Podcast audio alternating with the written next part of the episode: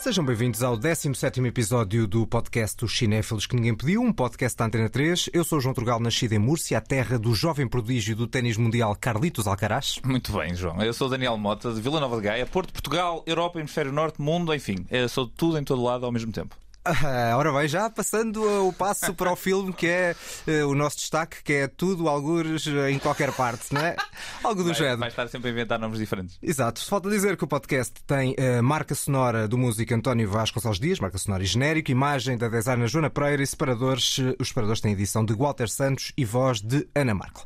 Fica a pergunta, Daniel Mota, que é feito, faz a Mafalda de Espinho e não só, que é feito desse clube de fãs, os Amigos de Cage? É uma boa pergunta. Deixa a iniciativa do lado dos nossos espectadores. Uh, espectadores, criarem... ah, os espectadores vão estar ansiosos. Pá, desculpa, estou muito habituado a outros meios. Uh, aos nossos ouvintes, deixo uh, do lado deles criar esse clube de fãs. Eu acho que se criarmos algum tipo de comunidade, podemos todos ir ver o próximo filme que vai estrear agora do Nicolas Cage, que é o The Unbearable Weight of Massive Talent, que eu estou muito curioso para ir ver. Portanto, se quiserem todos fazermos uma grande sessão cinéfilos que ninguém pediu por amor a Cage, vamos embora. Muito bem, fica aí o desafio. Como dizias, temos esta novidade que vamos abordar com amor ou ódio, veremos nesta edição do podcast.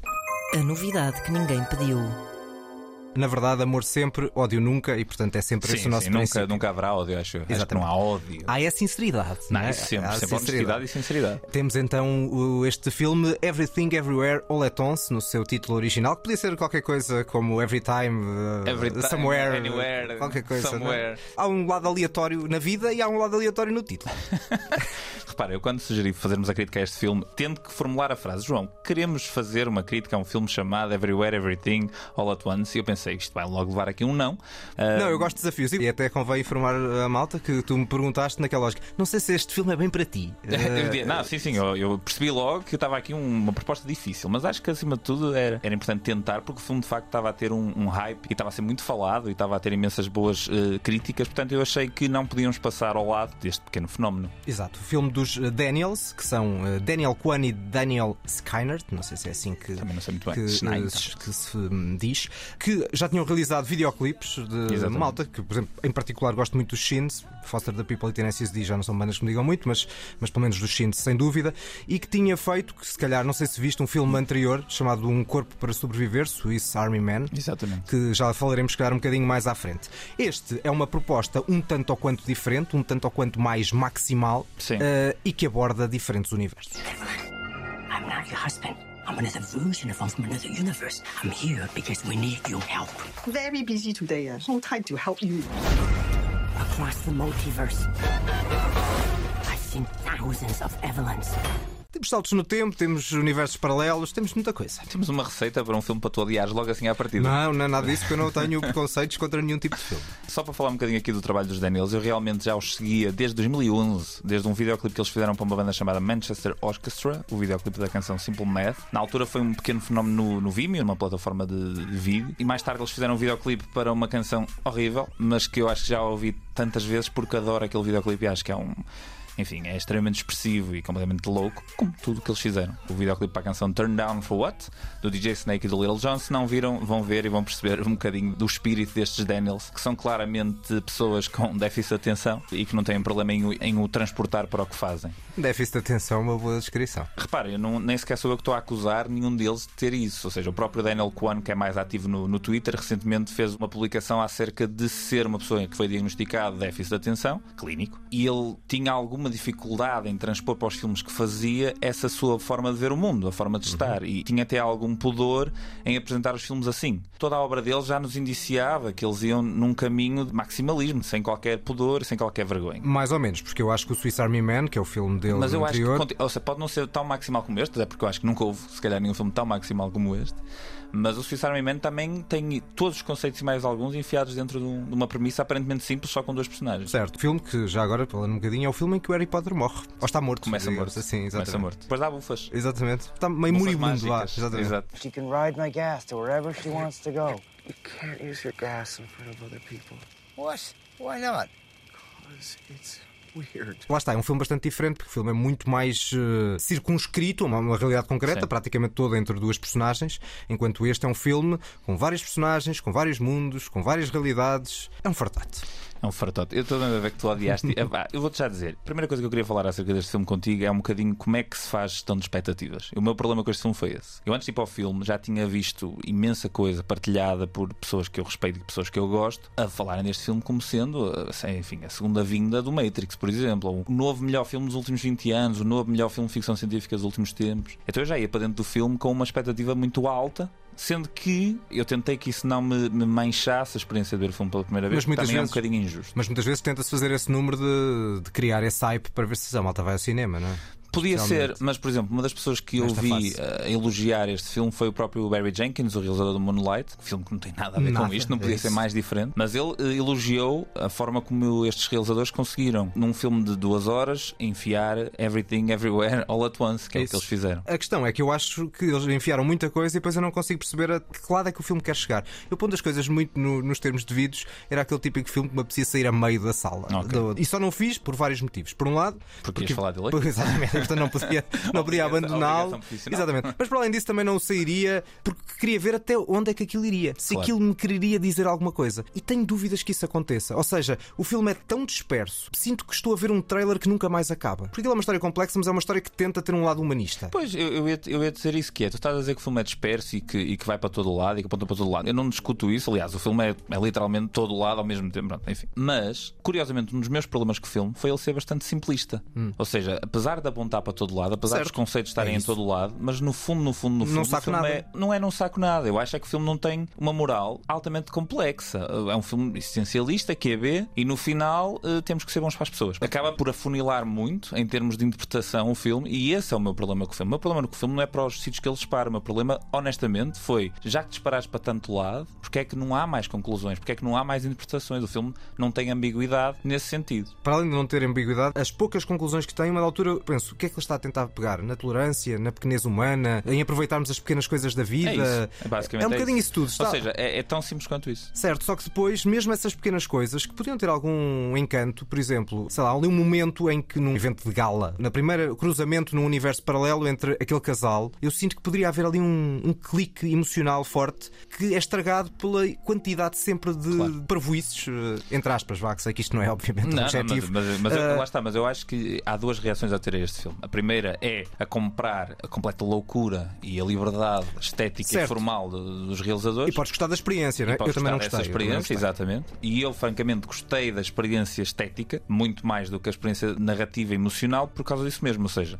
este filme para mim é muito bom, mas para ser falado, e daí eu falar da questão das expectativas, para este filme ser falado como um dos grandes filmes dos últimos tempos, teria que ter para mim mais camadas para desbravar. Quando há a comparação com o Matrix, eu acho uma comparação curiosa, quando o Matrix acho que é o absoluto oposto disto. É um filme também visualmente muito estimulante e com, com conceitos novos, visuais, sonoros, tudo, mas depois consegue-se olhar para o Matrix e ver 300 histórias diferentes e consegue-se sacar leituras filosóficas, etc. Neste filme aqui, as leituras que conseguem tirar são bastante mais simples, também bastante mais humanas, quiçá, mais emocionais. Acaba por ser uma espécie de um, de um filme animado com pessoas, extremamente bem executado. Certo, e, e- eh, isso é e indiscutível. que tem um ritmo único e acho que é o melhor filme maximalista de todos os tempos. Certo, mas a questão é o que é que é o conceito de maximalismo e se o maximalismo filme. interessa. se É não. este filme. Se Exato. interessa ou não, eh, não sei. É curioso porque todas as conversas que havia à volta deste filme é se o maximalismo pode ser tido como uma forma de arte séria. Porque normalmente a sobriedade e o minimalismo é mais apreciado. Este filme desafia neste, nesse sentido. E há aqui um lado também de- da experiência imigrante na própria América que nós não, não conseguimos tocar. Mas a quantidade de filmes que se fizeram nos últimos Claro, tempos sobre claro, isso, claro, muito claro. mais Não- interessantes. ou seja, isso nunca seria uma- a condição para eu dizer que o filme era bom ou era mau. Mas há muita identificação, porque apesar do filme ter este ritmo completamente louco e frenético, sendo para uma geração. Parece-me habituada a filmes com um ritmo muito mais acelerado, consegue mesmo assim trazer alguma, algumas conclusões vá, acerca de uma experiência pessoal. Lá está, é preciso apreciar essa experiência, eu não apreciei. E acima de tudo, porque eu acho que o argumento é um caos absoluto. Podes chamar maximalismo, posso considerar que aquilo Claro, tem, muito claro, pouco, claro, claro, claro. tem muito pouco critério ao longo daquelas duas horas e tal. E também a própria montagem me parece um absurdo total, que também é capaz de fazer parte dessa lógica maximalista, mas em que me apeteceu quase pedir desculpa ao Don't Look Up. Credo. Este filme é muito melhor que o Pois, mas, mas eu tenho dúvidas disso. A questão é um bocado essa. É porque talvez esteticamente o filme seja mais interessante e tenha uma marca própria. Não, é, Hum. eu, eu- quando, quando falas de caos, eu percebo o que tu dizes do caos e repara, não, não, não há nenhuma altura do filme em que ele não seja profundamente caótico em tudo. Na forma como as próprias personagens representam os papéis, ele é caótico, só que não é aleatório. A diferença entre este filme e o Don't Look Up, até acho que é uma comparação um bocado louca, mas eu percebo onde tu queres chegar por causa da questão da edição. Mas a diferença entre este filme e o Don't Look Up é que eu senti que o Don't Look Up é aleatório. Enfim, há uma ligação, mas é uma ligação pretenciosa e eu Certo. este filme, acima de tudo, não o acho pretencioso. Por falar em pretenciosismo, e a cena das duas pedras? Achas pretencioso? Acho profundo. Aliás, esse era o momento em que eu tinha ido embora. Ah, curioso. Um pseudo-diálogo entre duas pedras num, também num universo paralelo, porque quer dizer, universos paralelos há, há Há vários. infinitos. Sim, infinitos. Há, há pianos tocados com os pés e há olhos de bonecos com objetos de Eu- mas, arremesso. mas eu acho que esse é o momento, como dizem os franceses, de make or break. Ou compras aquilo e o filme a partir daí funciona, ou não compras aquilo e o filme acabou. Sim, sim. Então eu acho que até lá eu estava a apreciar um bocadinho mais o filme do que depois disso. Porque percebi que naquela cena que era a moral estava ali. Ou seja, desde o início do filme há um, há um lado de, de paixão à volta deste filme. Reparem como o círculo está presente. Sim, o círculo está presente desde o primeiro plano, não é particularmente surpreendente por aí. O que neste filme me surpreende é a mesma forma como conseguem os realizadores e a equipa técnica trazer vários universos com características estéticas e narrativas completamente distintas e mesmo assim em algumas consequências conseguir cruzá-los de uma forma eficaz e inteligível sequer. Sim, eu acho que o filme até tem um arranque interessante e acho que aqueles primeiros 15, 20 minutos despertam bastante a curiosidade. Depois cria esse, esse caos que não entrei. Primeiros minutos, onde entra esta grande senhora. Now, you may only see a pile of receipts, but I see a story. I can see where this story is going. It does not look good. Cá temos Jamie Lee Curtis. E esta banda sonora, João? A banda sonora já posso falar um bocadinho sobre ela, porque eu gosto bastante de Sound Looks e a banda sonora acho que é provavelmente o melhor que o filme tem. A banda sonora tem 49 faixas. É impressionante a quantidade de certos e de coisas diferentes que eles fizeram aqui para o filme. Eu acho a banda sonora bastante interessante Eu e acho também. que no início funciona de maneira particularmente boa para nos manter interessados. O início do filme parece um filme, não quero dizer normal, porque isso não quer dizer nada, mas parece só mais um filme a analisar uma. Se calhar devia ter sido mais normal. Não, não acho. O que eu acho é que o filme devia ter sido mais anormal a dada altura. Mais ainda? Sim. Se tens um- uma experiência estética e de edição tão caótica, o que tu poderias ler do filme devia ser mais caótico. E é estranho dizer isto num filme que, que vai tão longe em tantas alturas. Mas acho que conseguiu ser seguro. Embrulhou tudo de uma forma muito bonitinha, emocional. E percebo que muita gente se possa emocionar com esse final, mas acho que a altura pedia um bocadinho mais de, de desafio. Certo, era é engraçado porque eu, eu gostava era ter sido desafiado do ponto de vista emocional e não ter saído do Claro, filme. claro, mas é exatamente o que eu estou a dizer. Certo, mas, mas para isso a simplicidade poderia funcionar às vezes. Isso é um básico, não é? Uh, Não como se- já falamos às vezes. Neste caso, não sei se a simplicidade funcionaria, porque o filme não é simples. Ou seja, na execução, o filme não é simples, mas acaba por ser muito redutor Percebo? na mensagem que apresenta no fim. E é exatamente isso que eu preferia que não existisse. No entanto, há um lado da forma como a depressão é corrosiva entre as relações de pais e filhos, a forma como esta família se relaciona uns com os outros. Isso eu acho interessante. Mas lá está. Um filme que tem tantas ideias para todo lado. As ideias são formais mais do que profundas. Há pouco estava a falar da Jamie Lee Curtis, que aparecia nesta cena, vamos chamar-lhe a cena dos impostos, Sim. que é a cena na parte inicial, que acho que está bastante bem construída. Falta dizer que a atriz principal é a Michelle Ah, Yeoh, que já tínhamos visto no Tigre e o Dragão e, por exemplo, no Tomorrow Never Dies, no- num dos títulos da saga eh, 007. Outra coisa que eu também não compro no filme é algumas daquelas citações ao outro cinema, como o 2001 ou Ratatouille. Eu acho que já tinha sido um dos aspectos mais negativos do, do Swiss Army Man, que tem Uhum. uma referência ao Jurassic Park que me parece bastante aleatória. Mas eu acho que esse filme, sendo tão simples, a propósito, fazendo aqui uma comparação com esse outro filme, um filme que tem uns toquezinhos de O Náufrago, o Castaway do Robert Zemeckis, Sim, porque eles sim, estão sim. supostamente numa ilha abandonada. Essas duas personagens, um cadáver e um sobrevivente, e também tem um bocadinho de Into the Wild de, de escapista. Ok, Ah, ok, ok, ok. Mas é um filme que é muito mais do que isso, depois dispersa-se um bocado numa, numa forma freak, mas numa forma freak que eu consigo comprar ali. O problema é que aqui eu não consegui entrar na experiência, Claro. ao, ao contrário do que consegui entrar, embora haja muito exagero também, acho que o argumento também não é muito Mas o, limado. mas o Swiss Army Man logo à partida apresenta só duas personagens. E É, este, claro, este filme é um é? filme de elenco com muito mais pessoas, com vários universos, em que cada personagem ainda para mais interpreta várias versões de si mesmo. E é curioso que a, que a versão da personagem da Michelle Yeoh, que eu acho que está fantástica e acho que é uma atriz que já merecia um papel principal há muito tempo em Hollywood, ela consegue incorporar várias personagens de uma forma muito eficaz e acho que o filme consegue trazer para cima muito das suas qualidades, mesmo físicas. Ela consegue tanto fazer uma cena de combate como logo a seguir estar a ter uma cena de comédia. Aliás, eu acho que todo o elenco está francamente muito bem. Acho que o problema do filme não será por aí. Eles estão bem dirigidos, eles conseguem incorporar bem os papéis. O próprio que é Rui Kwan, que é o short round do, do segundo Indiana Jones, já não fazia um papel principal há mais de 20 anos. Em todas as cenas ele é bastante eficaz e não percebo como é que esta pessoa desapareceu. Ele acabou por ser assistente de realização, acabou por ser coreógrafo de cenas de ação, mas desapareceu do- de papéis principais e eu acho que ele aqui tem se calhar uma. que é Rui Kwan-Sans, como se diz agora. O quê? Como? É Como diz? Está a renascer como, como ator, né? Isso acontece às vezes. Tens Sim, algum sim, ator que chega, Uma- tem um papel lembras-te da marcante. Matthew McConaughey. Eh, O Ma- o Matthew McConaughey. Exato. Exato. Exato. É. Mas esse não era, era um estilo diferente, porque ele fazia papéis maus, eh, em filmes tendencialmente maus, de, de gosto duvidoso, depois começou a ser chamado para filmes em que o desafio de interpretação era claramente maior. Este senhor, se calhar, não, não era tanto, era, ele estava muito mais Sim, na ele sombra, não é? Literalmente desapareceu para o backstage e agora chamaram-no de volta e eu acho que ele está muito bem. Há pouco estava a referir a, a comparação com o Don't Look Up, mas também há uma comparação com outro filme do Adam McKay, que é o Vice, em que há aqui uma, uma pequena brincadeirazinha a meio do filme com os créditos. Ah, mais uma cena e eu pensei, sim, sim. olha, já podia ter acabado. Não, eu, eu não comprei nem por um segundo que aquilo era o final. Né? Eu não Mas comprei mas- porque também sabia mas é quanto mais- tempo demorava. Lá está, mas é mais uma das ideias que eles atiram para dentro do filme. Pronto, eu acho que é o primeiro filme com notoriedade de uma nova geração que nós vamos ver cada vez mais. É uma geração youtuber que basicamente aprendeu tudo o que sabe com ensaios videográficos, com tutoriais no YouTube. Só para notar, este filme. Isto não é uma coisa Bom necessária- elogio esse. não é, não, é, não, não é uma crítica. Este filme teve uma equipa de sete pessoas a fazer todos os efeitos visuais.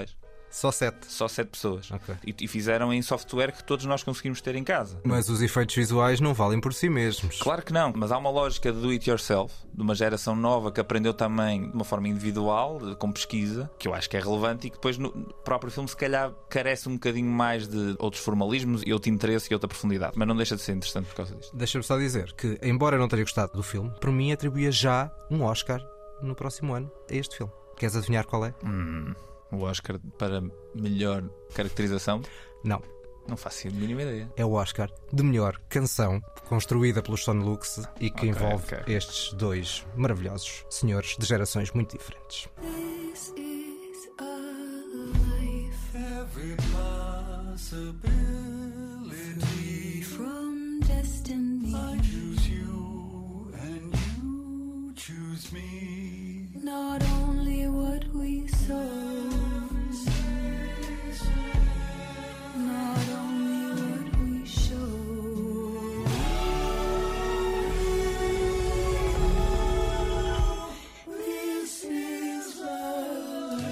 Ora, cá temos Mitski e David Byrne, dois senhores. Gosto não, mas estou todo arrepiado. É verdade. Isto é uma construção incrível. Aliás, quando desafiaste a que este fosse o filme de destaque no nosso podcast, pareceu-me bem porque eu tinha ouvido esta música primeiro e a música cria uma catarse emocional logo muito grande. E portanto Sim. eu pensei que o filme pudesse ser isso, envolto naquela fricalhice. O patamar onde estavam já a colocar a expectativa do filme já era tão inalcançável que eu já ia com algum pé atrás e dizendo, ok, este filme tem que provar algumas coisas. E lá está, nesse lado de de profundidade narrativa, não provou. No entanto, é dos filmes mais bem executados que eu já vi na vida. Há aqui coisas que exigem um grau de planificação. Ou seja, quando vemos uma sequência que dura 3 segundos no filme, em que a personagem basicamente salta entre universos, aquilo tudo teve que ser filmado, teve que ser preparado, teve que ser eh, feito para bater tudo certo.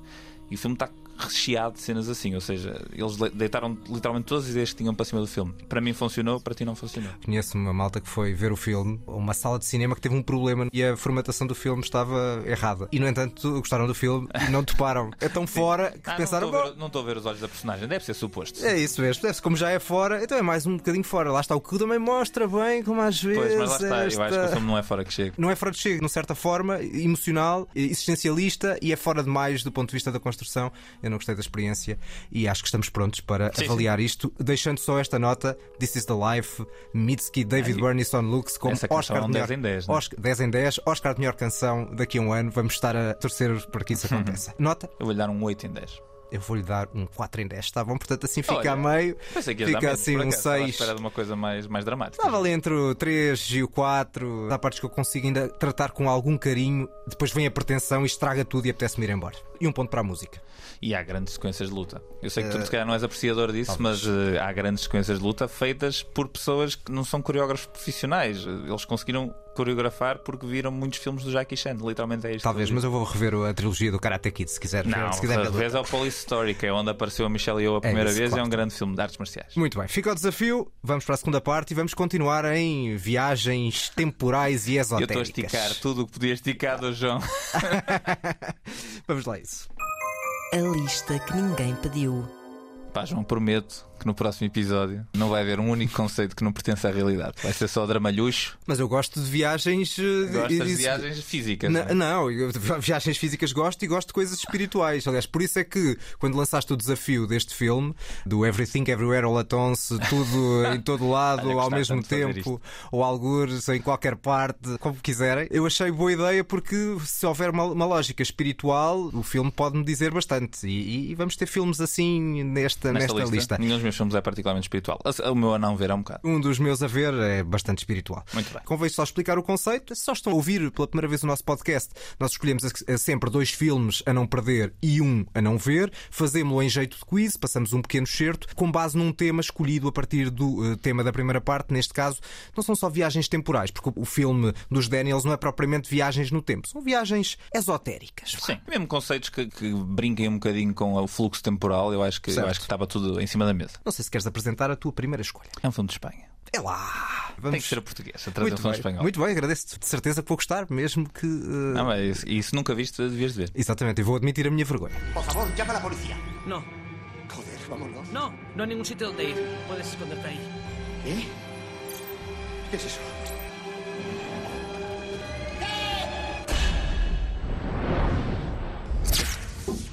Has viajado en el tiempo.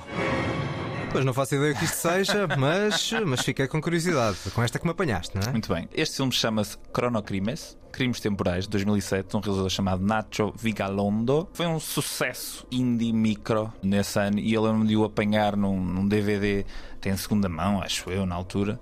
É um filme extremamente bem construído. É muito difícil para mim abordar um filme de, de- com viagens temporal, porque imediatamente encontramos os paradoxos de se alteras alguma coisa no passado, o que é que vai acontecer no futuro, se continuas a existir, etc. E esses paradoxos existem porque não há nenhuma. Enfim, nunca ninguém viajou no tempo, portanto não sabemos exatamente o que é que ia acontecer, é tudo especulação. Este filme, a nossa personagem principal eh, entra numa máquina do tempo e viaja para, viaja para trás apenas uma hora. Então eles, eles simplificam logo esta questão eh, temporal com um dispositivo muito, muito básico de apenas uma hora para trás, mas de repente essa hora faz com que essa personagem exista uma, duas, três vezes e se vá influenciando a ela própria ao longo do filme. É um filme muito bem construído, parece feito pelo Hitchcock, mas em 2007. E acho que dentro destas narrativas temporais mais fechadas, mais curtas, o filme é de uma hora e meia, acho que é das coisas mais, mais bem conseguidas e mais eficazes que eu vi. E ainda bem que Hollywood ainda não se lançou a fazer um remake disto, à da altura o Tom Cruise queria. Como falaste do Old Boy na, no, último episódio. não vale a pena, acho que vale a pena des- redescobrir este Cronocrimes. É pena que este realizador, o Nacho Vigalondo, não tenha tido uma carreira após este filme, como este filme prometia. Ele fez um filme em 2016 com a Anne Hathaway chamado Colossal, que é um filme relativamente fraquinho, mas também Portanto, tem já, assim, já um- fez uma incursão por, por Sim, sim, cinema sim, americano. sim, e mesmo realizou alguns episódios de séries, etc. Porque este filme trouxe alguma notoriedade de culto. É um filme a descobrir, a redescobrir para algumas pessoas, e é uma das minhas recomendações a ver. de Filmes com viagens temporais. Muito bem, uma escolha bastante pouco óbvia neste arranque e agora vou passar para uma escolha bastante óbvia.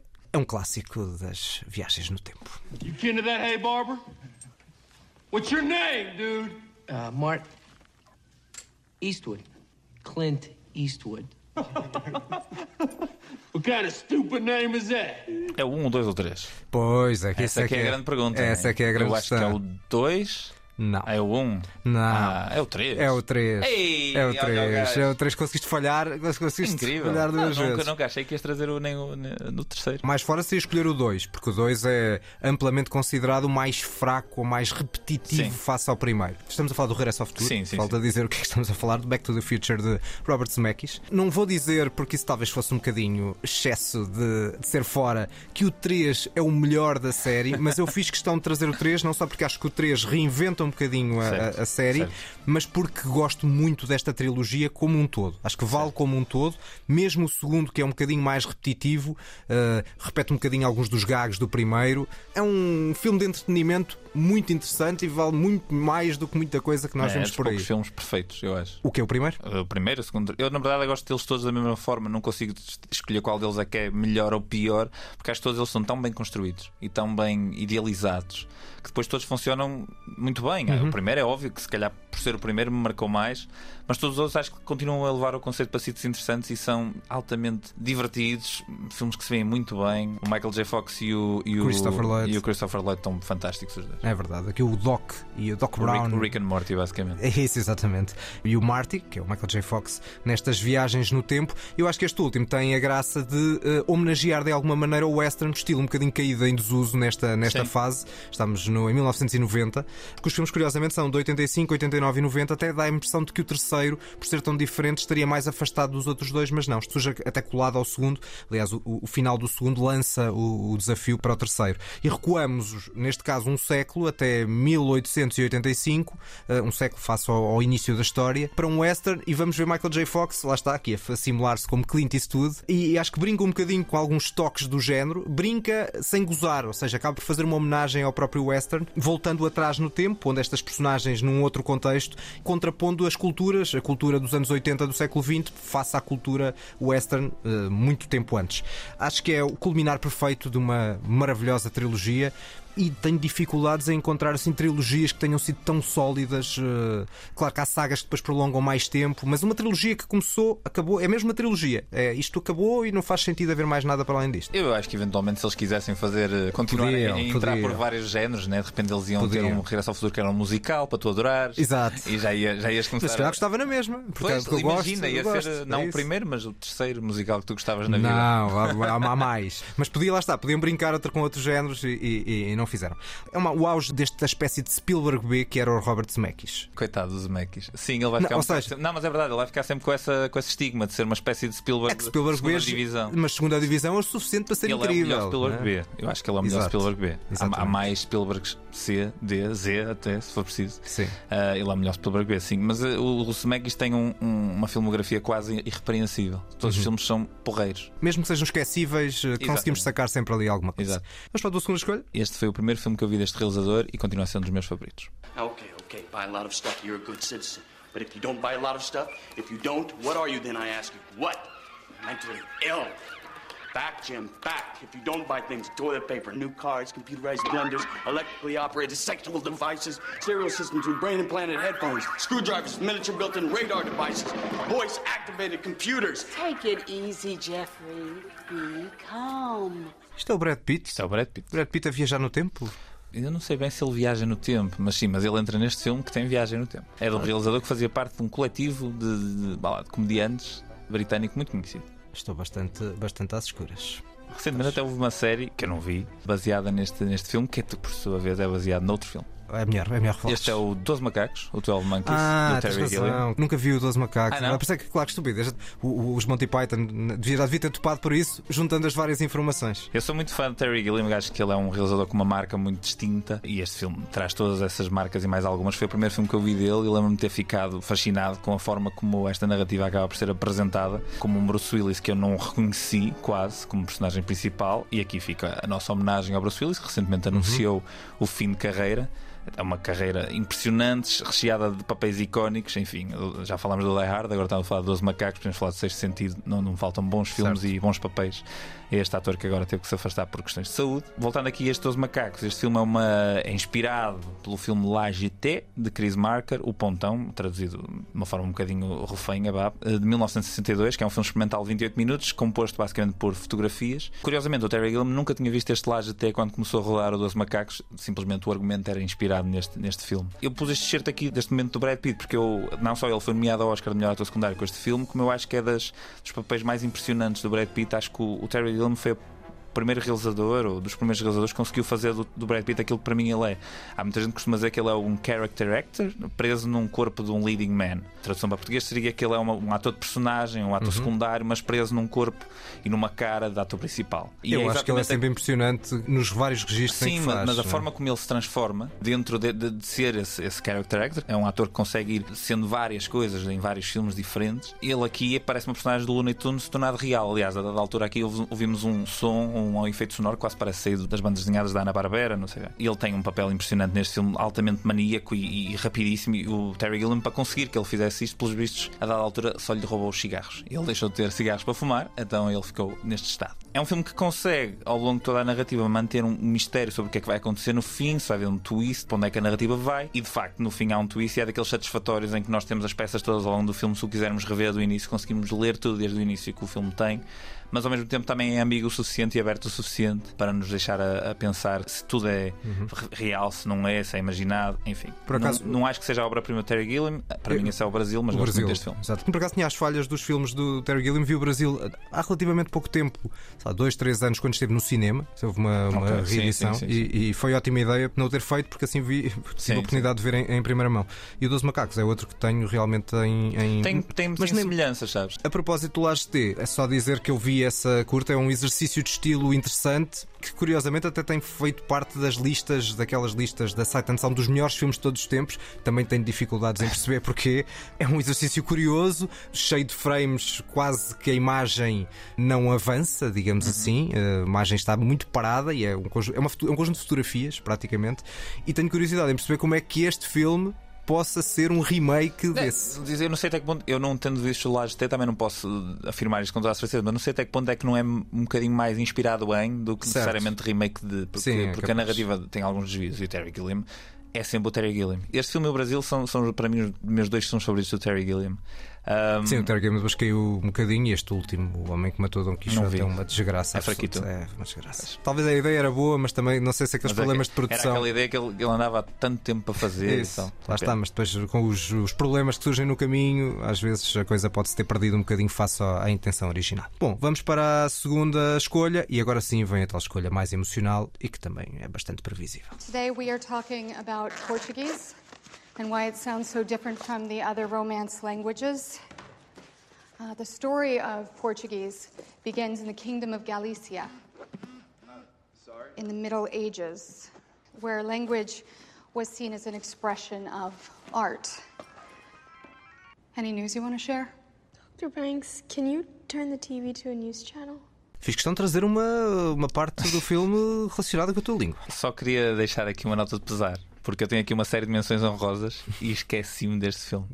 E estou-me a sentir tão mal de ter esquecido de, deste Arrival, o primeiro encontro, que é, para mim, é o melhor filme do nível 9 e é um dos melhores filmes de ficção científica. Este sim, um dos melhores filmes de ficção científica dos últimos 20 anos. Sem dúvida, sem dúvida. Destacámos aqui o Duna logo no início do, do, nosso podcast e eu acho que o Duna e o Blade Runner tinham um problema que era execuções técnicas estrondosas, mas que depois se perdia um bocadinho a parte da emoção. Aqui, destacar tudo. É o absoluto oposto. Eu, eu, eu acho não, que, a parte de discussão técnica e basta a cena Sim, mas, mas, dos dois cientistas a subirem no tal primeiro encontro Sim. com os extraterrestres, que é uma maravilha do ponto de vista estético, mas junta-se aqui toda a parte emocional o filme de toda a filmografia do nível 9 este é o mais, o mais equiparável, até acho que é o primeiro, o, o Ansan diz.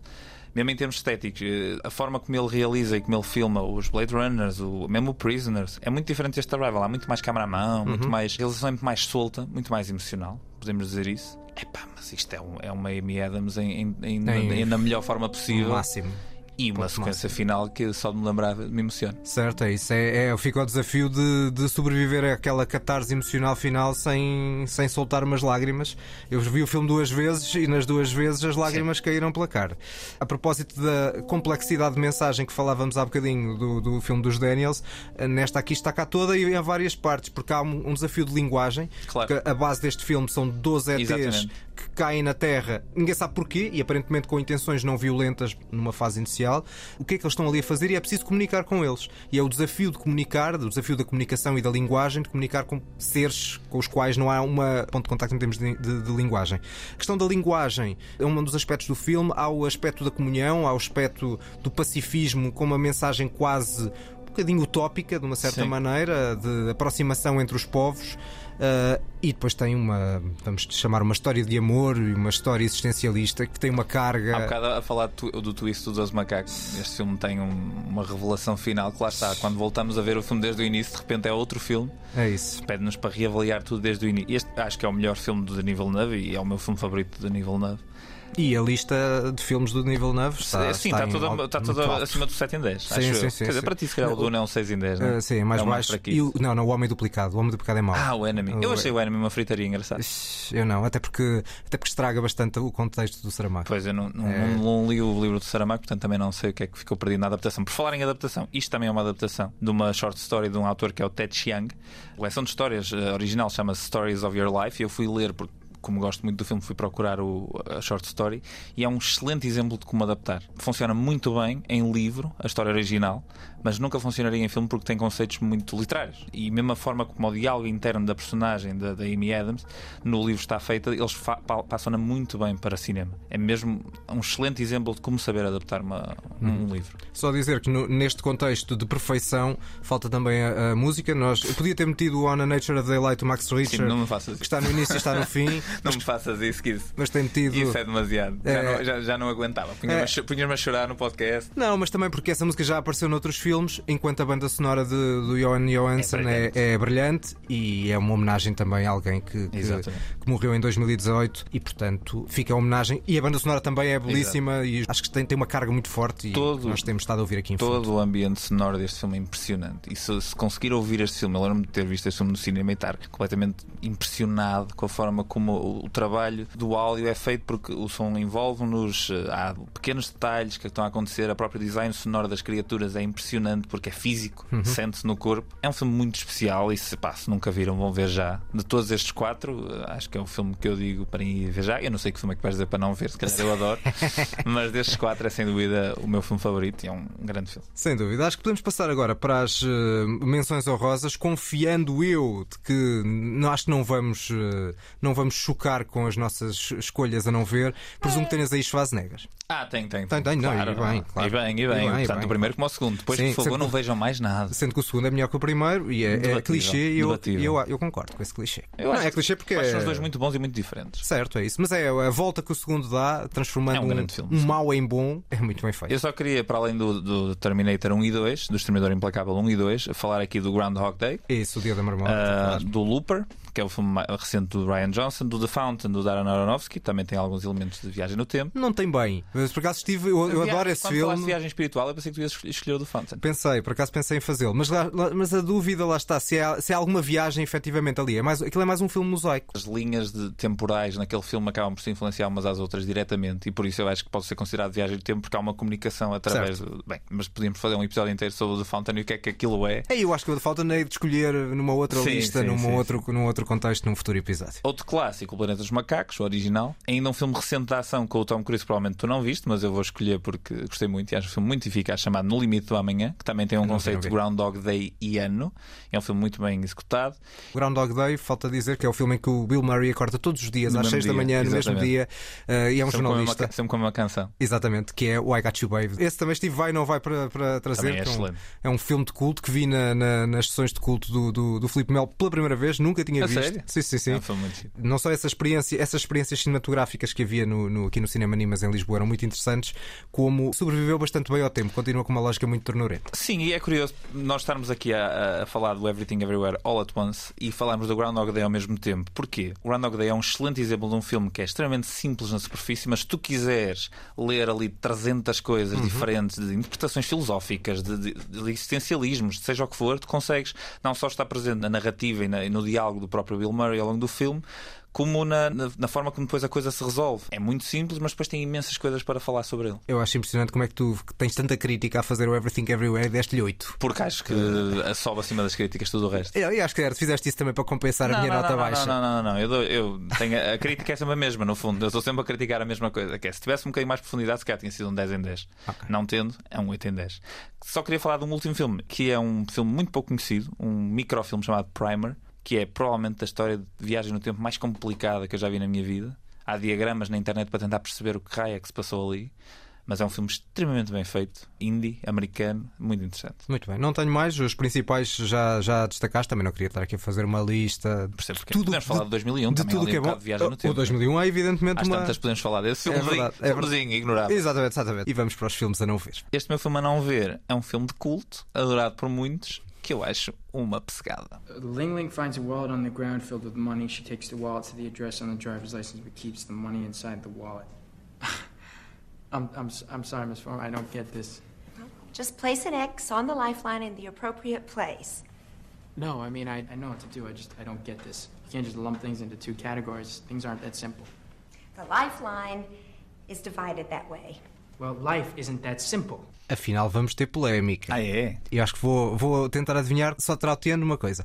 Tan, tan, tan, tan, tan, tan, tan, tan, tan. Sim, sim, é isso. É isto? É isso. Temos Donnie Darko, essa não é? canção da RFM. Temos Donnie Darko. Não, a canção RF. Qual? O original ou a O versão? original é uma grande canção, a versão E- é horrorosa. Não, a versão é melhor do que o Não, original. E o original também é bom. Nada disso, a versão é tão xoxa. O original de, de Tears of Fears, a versão de Gary Jules, para, Da para contextualizar no meio aqui da Tu- tu nossa gostas de Donnie discussão. Darko? Gosto. E acho que é um dos melhores papéis do, do Jake Gyllenhaal, com aquele ar muito deprimido. Lá está, eh, o conceito de viagem temporal é sempre um bocadinho Sim, relativo, mas, não é? mas lá está, existe claramente uma viagem temporal no, no filme e existe mesmo uma previsão temporal, ele consegue ver para onde é que as pessoas vão dirigir a seguir. Certo. etc. Dentro da cabeça dele, não é? Sim. mas isso é como tudo, não Dentro é? da cabeça dele Sim. e do realizador, isso funcionava. Não estava à espera desta. É, não é? É mesmo, acho que fizeste isto de propósito para lançar aqui um bocadinho nada, de polémica. não, claro, um bocadinho, né? Volto a dizer, é o pior filme sempre? Não. Acho que é bastante sobrevalorizado e acho que este realizador na altura foi extremamente sobrevalorizado e os filmes posteriores provaram isso? Certo. Ah, não- nem sei, nem, nem me lembro de ver os. acho que não vi nenhum Deixa- dos filmes, deixa filmes seguintes. Não vale a pena. Ele tem um filme que faz logo a seguir chamado Southland Tales. E se tu queres ver um filme que é tão mau que é mau, não dá a volta, é esse filme. Com o The Rock, com o Dwayne Johnson e com o Sean William Scott, eh, o Stifler do, do, do American Pie, que é também assim um filme completamente aleatório e enfim. Pode acontecer eu chegar e agora adoro esse filme também. É muito, muito pouco provável. Se tu achaste o Everything Everywhere All at Once caótico e aleatório, bem, o Donnie Darko. 2001, Hollywood estava ansioso por encontrar o pós-Matrix.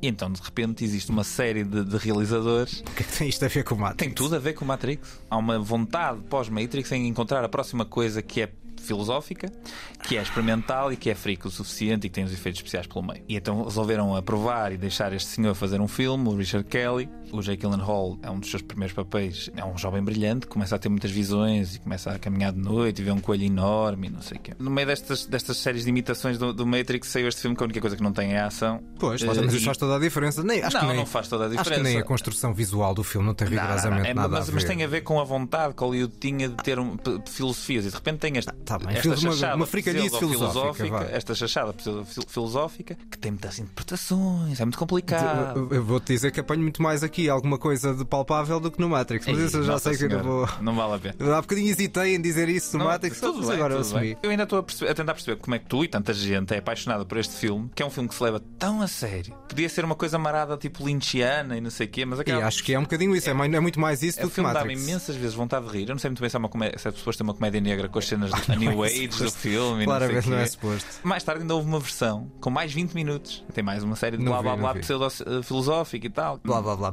da filosofia. Ainda hoje se discute o que é que este filme quer dizer. Pá, acho que nem o realizador mandou umas tretas para cima de um, um guião, filmou, fez uma cena que tem mood. O filme conquista as pessoas pelo mood e pelo ambiente que cria desde o início ao fim. Há muitos filmes que tu não consegues saber. Falámos há bocado do 2001. O 2001 é um- não, não, atenção, não, não estou a comparar, não estou a comparar, mas do 2001 também no final eh, deixa-nos um bocadinho desconcertados por o que é que se quer dizer. Mas isso- esse desafio pode ser bom, não é? Ou seja, percebi que não entraste neste esquema e no final saíste lá um bocado. Parece que estamos a falar do, do primeiro filme de- desta edição, mas ao contrário agora. É curioso. Exatamente, é isso mesmo. É um coelho.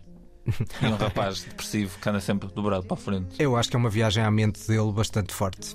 Hum. Acho que é um filme muito mais psicológico e... É, é. do que uma lógica filosófica. Eu acho que é altamente psicológico. Acho que é um, é um estudo de personalidade. Que Daquela personalidade que está bastante atribulada. Uma icónica e acaba por trazer muita- muitas imagens que ficaram para depois e tem sempre essa, essa vantagem. E a Mad World é uma grande música. É a versão original em tudo. Não, não, esta E, versão, hum, esta, esta é específica. Leva-se muito a sério. O cheiro a pretenciosismo que transborda do Donnie Darko dá cabo de mim. Bom, por falar em pretenciosismo, vamos para a minha escolha em que o pretenciosismo Atinge níveis estratosféricos. níveis estratosféricos. Já tinha existido um pouco num filme anterior deste realizador que tanta gente adora e eu gosto muito de muita coisa, mas aqui já atingiu, que é que atingiu patamares esquizofrénicos. There's a rally point offshore at Trondheim. Get yourselves up there. Ives has a team ready to invert. You have a turnstile. The exact technology we're trying to suppress. Fighting fire with fire is a treacherous business. But there are some people in the future who want to continue the algorithm's journey into the past. You see, it wasn't founded in the past. It will be founded and the future. Estava certíssimo que isto ia ser o Interstellar e não é. Hum, não, o Interstellar é um filme bastante mais interessante. O que é isto? No Interstellar estás evidentemente perto. É o Gravity?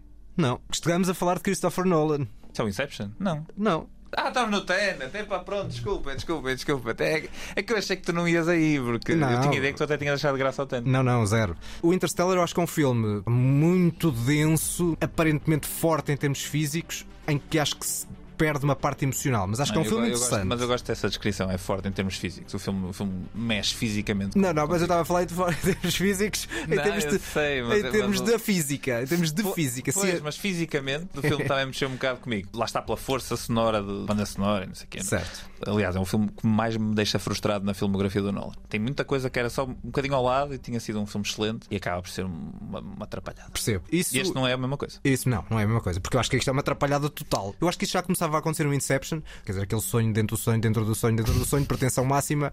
Neste ainda há menos paciência. Quando eu pus um post no Facebook sobre isso, houve um amigo meu que respondeu assim: Tenet é sobre Nolan estar arrependido de ter feito o filme e querer voltar atrás por não ter de o fazer. Que exagero. Eu também não sou o maior fã do Tenet e não sou o maior fã dos últimos filmes do Nolan, como já aqui falamos. E aliás, tu gostaste muito mais do Dunkirk que eu, até. Eu acho que o Tenet tem um problema. O Tenet embrulha-se de tal forma nele próprio, a tentar explicar os paradoxos temporais, a tentar evitar esses problemas, Chama-se que rouba física. toda a diversão que o filme teria. Eu acho que o filme tem sequências de ação bastante interessantes e criativas e bem pensadas, mas estão de tal maneira embrulhadas numa coisa que tu tens que estar a esticar o cérebro para abrir, para tentar perceber um terço. Quando começas a perceber o filme, ele acaba. Acaba e lança-te um desafio para o Tenet 2, que não sei se vai acontecer. Não, não vai acontecer. Eu acho que o Nolan devia pegar nas trouxas dele e fazer um, um belíssimo filme de ação simples do início ao fim. Por exemplo, ele, ele, ele queria muito fazer um filme de James Bond. Eu acho que ele anda a tentar fazer um filme de James Bond desde o Inception, fora o Interstellar. E o. Simplificar, simplificar. Ou seja, todos, não é? Todos, não, mas, mas entre este e o Inception, eu acho que são as duas tentativas dele de fazer um filme de James Bond. Mas devia de simplificar. eh, Eu percebo esta vontade de manipular o tempo, que é no fundo todos os filmes do Nolan são É. acerca da manipulação é temporal. Opção gratuita e acaba por andar num bocadinho em Neste jeito. caso, até rouba. Não, é. Rouba mesmo o que é que o filme poderia ser. É, e depois anda naqueles eh, saltos, neste caso há, os saltos são momentâneos, porque temos uma espécie Sim, de sim, rewind, não é? de Sim, andar sim, para trás, das personagens andar para trás. Não deixa de ser impressionante como é que aquilo é feito, lá está. Mas ao contrário do, do, Mas do primeiro filme que falamos hoje, no primeiro filme que falamos hoje eu consigo ver a execução é impressionante e há uma razão para aquilo ser impressionante. No Tenet, a altura, parecia-me eh, que estava a ver um show de um mágico, sendo que o Nolan já fez um filme sobre mágicos muito melhor que este. Ui, um dos melhores até do o do Prestige. Prestige. E este filme é um truque de magia que podia ser um filme de ação escapista e acaba por ser uma grande confusão e, e é- sais do filme com dores de cabeça quando podias sair do filme com um tempo bem passado. No É entanto, eu acho um filme de ação eficaz, apesar de tudo. Queria só acrescentar que, para além do mais, não temos Hans Zimmer na banda sonora, mas temos algo que poderia ser de Hans Zimmer um pouco mais tecnológico de um sueco chamado Ludwig Göransson, que também torna o filme carregado do início ao fim. Também, também para há- mim é mau. Lá está, mas aqui percebemos que quem quer aquelas bandas sonoras não é o Hans Zimmer, é o, é o próprio do Nolan. É? Certo, é verdade, Esta banda é sonora é verdade. intensa do início ao fim, Que estava tem, para ser, coisas acho- impressionantes. estava para ser feita pelo próprio Hans Zimmer Claro, e mas depois depois fez o chegou a ser- Duna, decidiu fazer o, Isso Duna, o Duna e levou para o. Duna os tambores e tal. Claramente o Eh, Hans Zimmer devia ter escolhido o Tenet, já se estragava uma casa. Não é? Yeah. verdade. Imagina, né? deixavas o, o, o Dune para o Johan Johansson se ele ainda cá tivesse. Não, isso, sim, era, isso sim ser era o que teria sido, era o que teria sido porque era o colaborador eh, Claro. habitual do, Do do, nível Villeneuve. 9. Até morrer. Ah, Esta banda sonora é muito presente do início ao fim. E está um presente é que às vezes nem se consegue perceber o que é que as pessoas estão a dizer e depois há máscara. Enfim, há uma sequência no meio do filme que eu acho particularmente brilhante em termos de execução, que é a sequência do avião. Também é um bocadinho aquela onda do porque posso. Porque é que enfias um avião real por um hangar adentro e arrebentas com aquilo tudo? Porque posso e sou o Christopher Nolan. Pois. No entanto, eu acho que a cena está muito bem construída e, particularmente, aquela cena de luta entre os dois que nunca se percebe muito bem qual dos dois é que está para a frente, qual dos dois é que está para trás. E depois embrulhas isso com uma espécie de aula de física e, de história também um bocadinho para totós. que, Por mais que seja fiel à, à realidade, é tão carregado e tão chata. Epá, mas tão eu acho que a pior chata. coisa deste filme é de longe o vilão do Kenneth Branagh. Também não é famoso, é verdade. É muito mau. Todas as personagens também são muito ocas aqui. É um daqueles filmes que é um desastre total do princípio ao fim. Conseguiste encontrar aí uma cena de ação bastante bem executada, nem me lembro. Mas pronto, lá está, é daqueles filmes. Foi, já que- tinha adormecido, memória, já tinha é? adormecido Isso, o cérebro, claro. o cérebro, exatamente, os sentidos. Se pudesse voltar atrás, não vias. É verdade, é verdade. Bom, vamos rever a matéria dada, rever as nossas escolhas, filmes a não perder. Uh, os meus filmes a não perder são Cronocrimes, Crimes Temporais de 2007, realizado por Nacho Vigalondo, e 12 Monkeys, 12 Macacos, de 1995, realizado por Terry Gilliam. Os meus são o Regresso ao Futuro 3, Back to the Future 3, de 1990, de Robert Zemeckis, e Arrival, o primeiro encontro, de 2016, de Denis Villeneuve. O meu filme a não ver, nada contra quem gosta, é o Donnie Dark 2001 do realizador Richard Kelly. A mim também, nada contra quem gosta, cada um sabe de si, é o Tenet de Christopher Nolan de 2020. E assim sendo, vamos às notas finais. O Toca e Foge que ninguém pediu. Ora, neste Toque e Foz temos duas notas cada um, sendo que uma delas é comum, uh, portanto vamos conversar um bocadinho mais sobre esse filme. Para já, uh, a tua nota solta. A minha nota solta fica para uma nova série da Apple TV Plus chamada Severance, realizada na sua grande parte pelo Ben Stiller, com o Adam Scott no papel principal. É uma série distópica bastante interessante, com um conceito central muito curioso, em que basicamente as personagens têm um dispositivo que lhes é implantado no cérebro, então todas as memórias e toda a percepção que eles têm a partir do momento em que entram no trabalho é diferente. Cria-se uma segunda personalidade dentro dessa mesma cabeça, dessa mesma pessoa, que dentro do trabalho não se lembra de nada de fora e vice-versa. É óbvio que isto abre logo uma série de dilemas morais que a série explora bastante bem, de forma bastante eficaz. Tenho pena que tenha nove episódios, acho que se tivesse cinco era uma série mais forte, mas acaba muito bem. E, eh, e acaba? Eu ia, eu ia, dizer, acaba muito bem e lança uma segunda temporada potencialmente muito interessante. Uh, as minhas notas são sobre coisas uh, bastante fortes, sobre a dor e sobre a perda. Dois filmes que vi recentemente, uh, que gostei de formas diferentes. Uh, começo pelo filme Depois do Amor, que valeu a Joanna Scanlon o BAFTA de melhor atriz. É uma mulher que descobre após a morte do marido que o marido tinha uma outra família do outro lado do Canal da Mancha. Eles vivem em Dover e, portanto, ela descobre que em Calais o marido tinha uma família misteriosa. O filme é muito contido, muito subtil, muito sensível na forma como descreve uh, estas personagens. A própria forma como a morte é encenada é muito equilibrada, não é nada espalhafatosa embora tenha algumas opções de argumento com as quais eu não concordo muito, o filme assenta muito na verdade, dentro desta mentira que existe ali, no humanismo, e tem um plano final que é assombroso. Encaixa tudo ali muito bem e, é, e dá esse toque humanista uh, muito bonito e muito positivo dentro desta carga forte que o filme tem, tal como outro filme que nós vamos partilhar, que é que este ainda tem uma carga muito mais forte, sim. Que é o Mess Reunião. Quando na altura nós fizemos 4 horas e meia de estoica emissão na Antena 1 e nos pediram para uh, falar de outros filmes de, de, do ano que passou que podiam ou deviam estar nomeados, eu na altura referi o Mess, na altura ainda não tinhas visto o, uhum. este filme Reunião. É difícil falar deste filme sem revelar sobre o que é que o filme é, o que é que o filme trata. A força do filme é exatamente isso, é alguma surpresa no quão complexa e difícil é aquela situação. Não, podemos dizer a base. É uma conversa entre dois casais após um, uma espécie de um, um, atentado. Que os une. Acho que não pode-se dizer, porque isto é assumido. É um atentado tipo Columbine uh, e os dois casais estão de lados diferentes da barricada, Exatamente. embora depois o filme tente mostrar que isso não é bem bem assim. Porque o filme, este filme é exatamente aquilo que tantos outros filmes tentam não ser. O filme não é nada simples, não nada. aborda a coisa de forma nada simplista. São quatro atores em performances inacreditáveis, é os quatro. O texto é muito bom há que dizer, porque é muito difícil falar-se disto realmente e em tão pouco tempo, o filme tem, é curto, e o filme duas não, horas. E o filme não tem artifícios, não tem banda Nada. sonora para te distrair do texto, é focado ali no texto e na, na, nas interpretações brilhantes daquelas quatro pessoas. E eu acho que não entendo como é que este filme acaba por ficar um bocadinho esquecido, na, na, mais na América, porque acho que é o filme que fala mais da, da América contemporânea. Ainda agora tivemos um caso não parecido, mas um atentado em Brooklyn, salvo erro. E este filme fala de uma realidade muito americana, não exclusiva, mas muito americana, de uma forma muito crua, muito real e nada.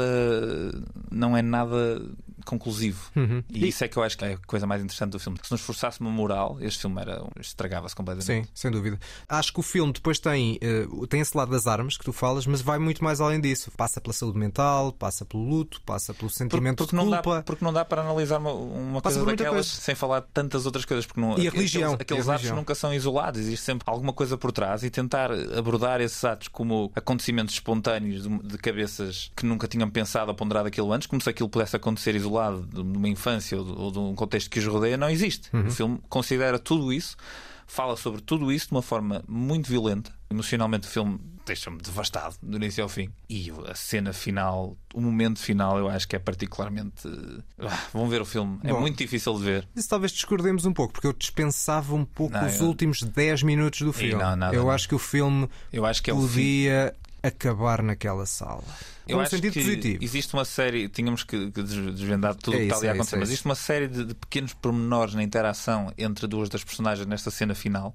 Não, a cena final tem coisa, vamos chamar, uma história que tem uma carga emocional muito forte. Podia ter sido eh, colocada naquela sala. Acho que não. Talvez. Acho que aquela Achas que história nunca se- iria ser contada se a outra personagem estivesse lá presente. Talvez. E esse é, e esse é que é o, Talvez. o detalhe e esse é que é a camada que eu acho que essa última cena revela. Percebo, percebo, percebo, percebo. Resumindo um pouco, o filme tem toques de Elephant ou Temos de Falar sobre Kevin. Sim, que- sim. Dois filmes que eu acho brutais, Sim. que não quero voltar a, a- a rever, Exatamente. mas que. Também não quero mais ver este são- filme. Exatamente. Nunca me vou esquecer dele, Tal como nunca este, tal como este, é isso. É, São filmes com uma carga imensa, mas este tem, apesar de tudo, um aspecto mais positivo do que esses, do que esses dois. E esse, e esse aspecto positivo acho que tem, tem uma marca. É um dos grandes filmes do- dos últimos anos. Pelo menos argumento. Exatamente, Pelo é, menos imp- é argumento. impressionante. Ainda para mais os filmes que ganharam argumento, acho que Pois. é um daqueles. E, e se queremos falar de filmes eh, valorizados por princípio moral, quer dizer, É vão ver o filme e digam-nos o que é que acharam. E se, e se ficarem profundamente devastados, não digam que não avisamos. Sim, sim, é, daquela, é das experiências mais devastadoras que tive, que tive no cinema.